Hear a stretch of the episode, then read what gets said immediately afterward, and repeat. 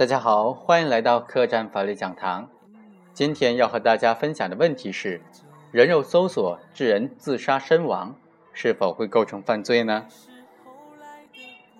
人肉搜索呢，我们都是比较熟悉的了。但是人肉搜索往往会引发被人肉的人感觉受到的侮辱，甚至自杀的情况也不鲜见。那么问题来了，如果人肉搜索导致被搜索的人自杀身亡，那么搜索的发起人构不构成犯罪呢？下面我们通过一个案例来具体分析一下。被告人蔡某怀疑徐某在其服装店内试衣服的时候偷了一件衣服。于二零一三年十二月二日十八时许，将徐某在该店的视频截图，并配上穿花花衣服的是小偷等等字幕之后，上传到其新浪微博上，并以求人肉搜索等的方式对徐某进行人肉搜索。同月四日，徐某因不堪受辱跳河自杀了。案发之后，蔡某的父母和徐某的父母达成了和解协议。蔡某父母一次性赔偿徐某父母人民币十二万元，徐某父母出具谅解书，请求司法机关对蔡某从轻处罚。根据以上案情描述啊，我们可以对蔡某的行为做一个基本的判断。刑法第二百四十六条规定，以暴力或者其他方法公然侮辱他人，或者捏造事实诽谤他人，情节严重的，处三年以下有期徒刑、拘役、管制或者剥夺政治权利。因此啊。蔡某的行为呢，已经涉嫌了侮辱罪。总体上看来，蔡某会不会被定罪处罚，关键在于徐某的自杀行为和蔡某发布微博之间存不存在刑法上的因果关系。对此，蔡某的辩护人也提出啊，徐某自杀和蔡某发的微博之间不存在刑法上的因果关系，蔡某不具有法定的严重情节，因此不构成侮辱罪。法院经过审理认为。被告人蔡某公然对他人进行侮辱，致徐某因不堪受辱跳河自杀，情节严重，其行为构成了侮辱罪，因此法院以侮辱罪判处被告人蔡某有期徒刑一年。一审判决之后，蔡某提起上诉，理由是其发微博的行为属于正常寻人，不构成犯罪，也没有证据证明其行为和徐某的自杀行为之间存在因果关系。因此，他认为一审法院判决量刑过重。二审法院认为啊，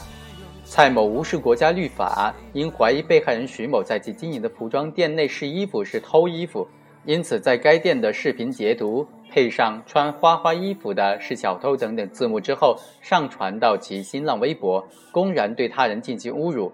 导致徐某因不堪受辱跳河自杀身亡，情节严重，其行为构成侮辱罪。依法应当严惩。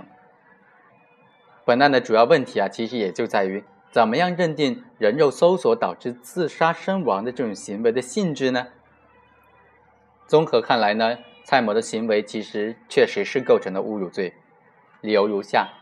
第一，因被害人死亡无法查清被告人是否存在捏造虚构事实的行为，所以不能够构成诽谤罪。也就是说，根据刑法第二百四十六条的规定，排除了诽谤罪。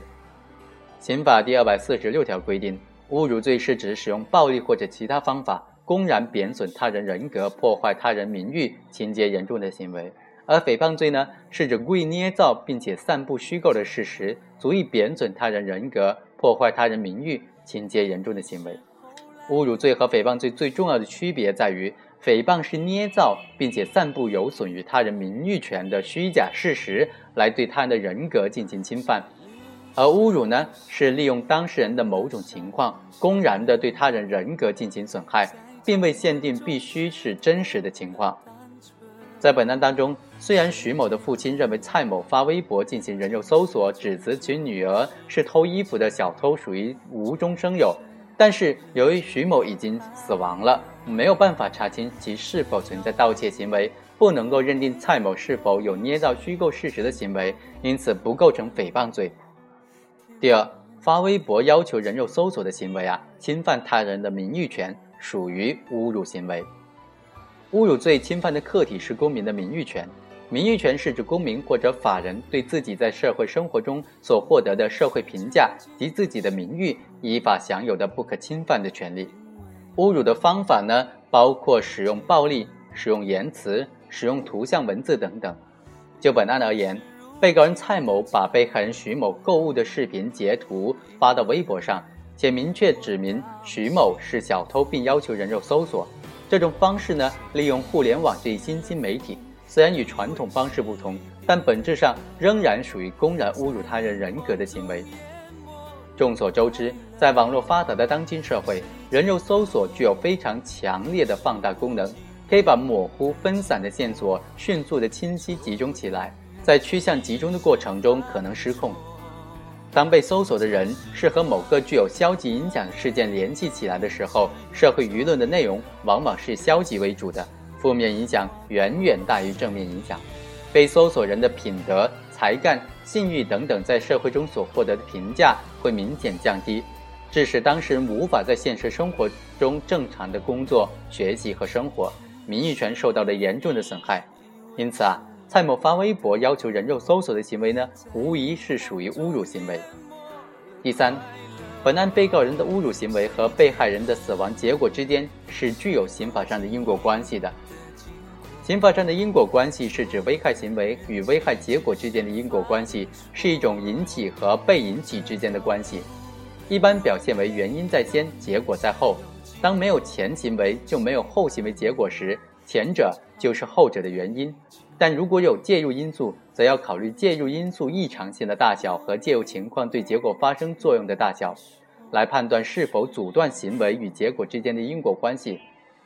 本案当中，被告人蔡某认为其发微博的行为是正常的网络寻人行为，现有证据只能说明其行为和被害人徐某的自杀结果之间在时间上有先后的关系，无法证明其二者存在刑法上的因果关系。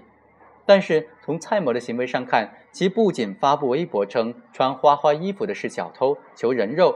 经常带只博美小狗逛街，麻烦帮忙转发，还附上了徐某购物时多张监控视频的截图。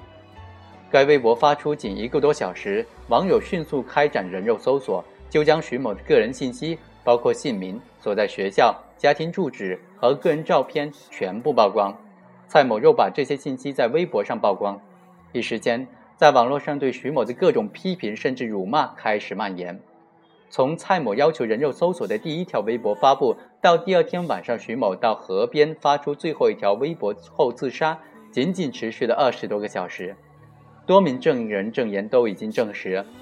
这次微博事件对被害人伤害很大。明显感觉徐某情绪低落。徐某作为一个尚未步入社会、生活在经济不发达小镇的在校未成年人少女，面对人肉搜索的网络放大效应及众多网民先入为主的道德审判，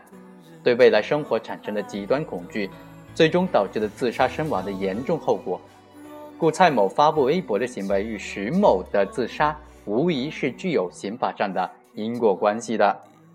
第四。被告人侮辱他人的行为达到了情节严重的程度。根据刑法的规定，只有情节严重的侮辱行为才能构成侮辱罪。所谓情节严重，通说一般认为主要是指手段恶劣、后果严重等等情形。例如，强令被害人当众爬过自己的胯下，当众撕光被害人的衣服，给被害人抹黑脸、挂破鞋、戴绿帽、强拉游街示众的。当众胁迫被害人吞食或者向其身上泼洒粪便等等污秽之物的；当众胁迫与被害人与尸体进行接吻、手淫等猥亵行为的；当众胁迫被害人向致死的宠物下跪磕头的；因公然侮辱他人致其精神失常或者自杀身亡的；多次侮辱他人使其人格名誉受到极大损害的。对执行公务的人员、妇女，甚至是外宾进行侮辱，造成恶劣社会影响的等等。本案当中，被害人徐某不堪人肉搜索受辱而跳河自杀身亡，属于明显的情节严重的情形了。